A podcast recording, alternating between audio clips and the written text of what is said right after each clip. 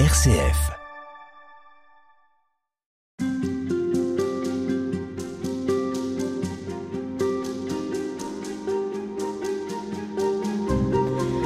Euh, frère Jean-Thomas de Beauregard, si vous citez euh, abondamment les évangiles, Thomas d'Aquin ou euh, euh, Thérèse d'Avila, dans votre livre La spiritualité de la bûche, vous citez aussi assez régulièrement Johnny Hallyday.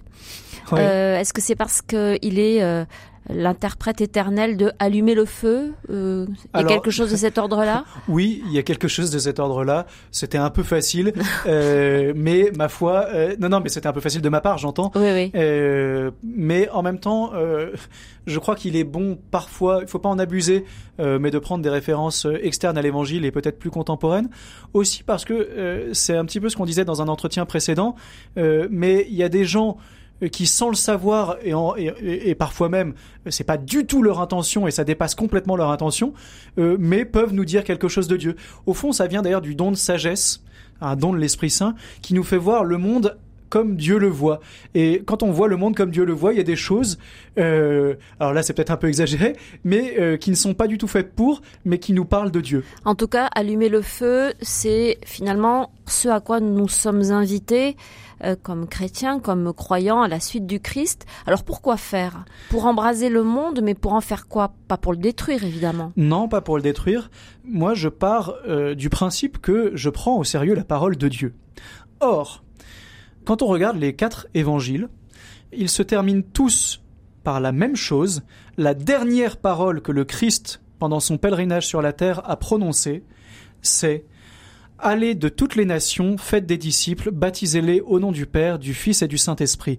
C'est sa dernière parole sur la terre. Autrement dit, son testament. Qu'est-ce qu'on en fait?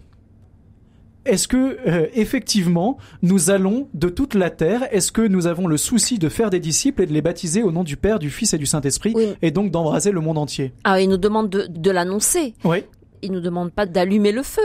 bien sûr que si. Il nous demande d'allumer le feu parce que le feu, c'est ce qui, vous savez, un feu, euh, le principe, c'est que euh, ça fonctionne par contagion. C'est-à-dire que vous l'allumez quelque part et puis il suffit que vous approchiez quelque chose et ça vient euh, agrandir le feu. Bah, c'est ce que nous demande le Christ à propos de l'évangile, à propos de la foi, à propos de l'église. Il faut que par contagion, de proche en proche, on embrase le monde entier, pas par esprit de conquête, encore que, ma foi, ce soit pas un juron dans, ma, dans mon esprit que de vouloir conquérir les âmes à Dieu, mais simplement parce que si la foi chrétienne est effectivement ce qu'il y a de plus beau, de plus grand, de plus merveilleux, ce serait un crime, je pèse mes mots, ce serait un crime que de ne pas vouloir le partager au monde entier. Devenir contagieux, ça passe par quoi? Ça passe à la fois par l'évangé- ce que j'appellerais l'évangélisation active, c'est-à-dire par exemple, certains le font, je le fais euh, de l'évangélisation de rue, aller vraiment concrètement dans la rue, parler aux gens, témoigner de sa foi. Ça, c'est une première chose. Ça veut dire, euh, ne serait-ce que déjà, vouloir transmettre la foi à ses enfants, à ses petits-enfants, à son épouse, son épouse, etc. Ça veut dire aussi ne pas raser les murs. On a tendance, les catholiques français, c'est marrant, Gad Elmaleh euh, le disait là euh, euh, lorsqu'il parle, vous savez, de son attirance pour la foi, il dit mais je comprends pas, les catholiques ont tendance à raser les murs. Et c'est vrai. On n'ose pas parler de notre foi. On dit ah mais on va gêner. Ce serait agresser les personnes que de parler de notre foi et en plus d'en parler en disant qu'on le croit vrai. Mais c'est pas les agresser, c'est dire ce que nous sommes et ce que nous croyons. Et encore une fois, c'est plus mépriser les gens en face de nous que de ne pas les croire capables d'accueillir la vérité de l'évangile quand on leur en parle. Mais est-ce qu'il n'y a pas derrière nous euh, des siècles d'histoire avec une certaine arrogance et une certaine domination qui aujourd'hui euh, font qu'il y a un effet repoussoir? Alors, d'abord, euh, je pense que euh, il vaut mieux éviter de regarder les époques qui nous précèdent avec un regard surplombant, genre eux, ils ont fait les choses d'une certaine manière et ils avaient forcément tort. Euh, accessoirement, ils nous ont transmis la foi. Donc ils avaient peut-être tort, mais enfin, euh, c'est parce qu'ils avaient tort que nous sommes là pour en parler. Et ensuite, je pense que l'effet repoussoir, il valait peut-être il y a 30 ans, mais aujourd'hui c'est terminé. Les gens, en tout cas la génération des enfants, des adolescents, des étudiants, euh, l'anticléricalisme de papa, il est terminé. Ils en ont plus rien à faire. et Ça a d'abord, laissé ils la place à quoi? Ça Parce a qu'il y a quand même place aussi à- beaucoup d'indifférence. Oui, ça a laissé à la place à de l'ignorance et à de l'indifférence. Bon. Mais d'abord, au moins, il n'y a pas une réaction anti, c'est déjà pas mal. Et ensuite, ça veut dire que arrêtons euh, de faire un complexe. Mon Dieu, on a été une église arrogante par le passé. D'abord, est-ce que c'est si vrai? Peu importe. Peu importe, les gens aujourd'hui l'ont oublié, ils sont vierges de tout, et donc on peut leur annoncer l'évangile tranquillement et avec assurance. C'est ce que euh, il y a un mot grec pour ça, c'est la parésia, c'est l'audace et l'authenticité dans l'annonce de l'évangile.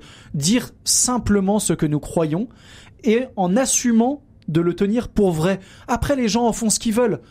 Les gens en font ce qu'ils veulent. On va pas leur mettre un pistolet sur la tempe en leur disant convertis-toi et crois à l'évangile. Non. Mais en revanche, si on ne leur propose pas et en disant que nous le tenons pour vrai, alors ne, alors c'est sûr que ce ne sera pas attirant.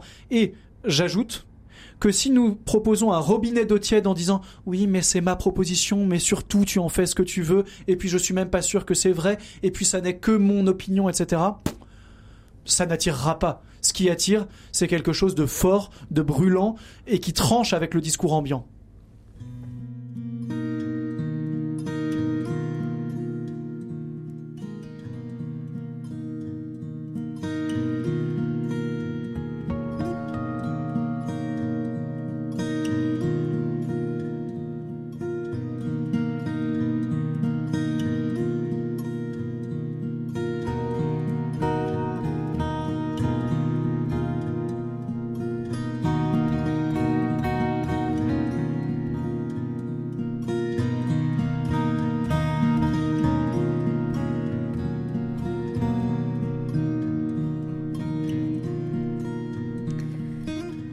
Est-ce que la contagion dont on parle, elle ne se fait pas aussi, peut-être même surtout, à travers la façon dont nous nous, comportons à travers la manière dont nous agissons, dont nous parlons, dont nous regardons les autres, dans une certaine humilité aussi? Je dirais oui et non.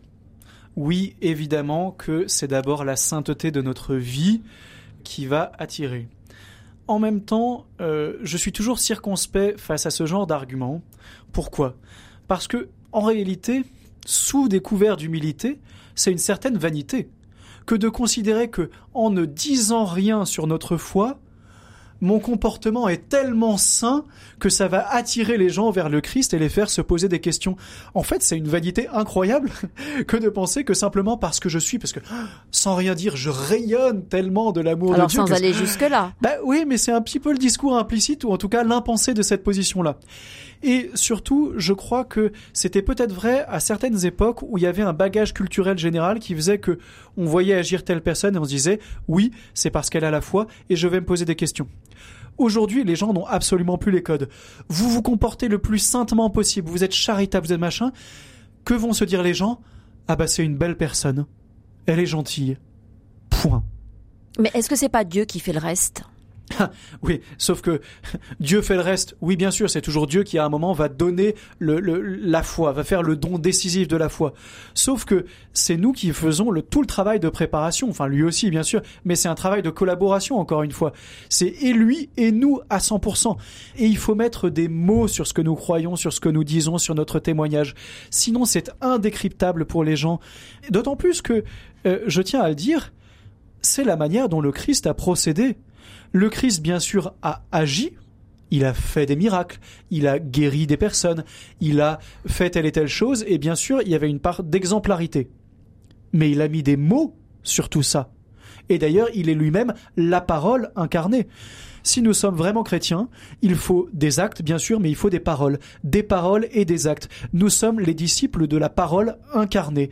Donc des paroles et des actes. Mais les actes ne suffisent pas. Le Christ a posé beaucoup de questions il a peu affirmé. Il a renvoyé beaucoup les, gens qu'il croisait à, leur propre vie, à leurs propres interrogations, à leurs propres conditions, les laissant eux-mêmes découvrir ce pourquoi ils étaient faits. Je crois que c'est un mélange des deux. Il y a à la fois euh, quelque chose de l'ordre de effectivement, je vais interroger les gens, je vais partir de ce qu'ils sont, je vais les laisser découvrir, et en même temps, il y a une part d'affirmation. Il faut croire, si nous sommes vraiment chrétiens, nous croyons que nous avons un trésor que par hypothèse les autres n'ont pas et que donc il nous appartient de le leur communiquer.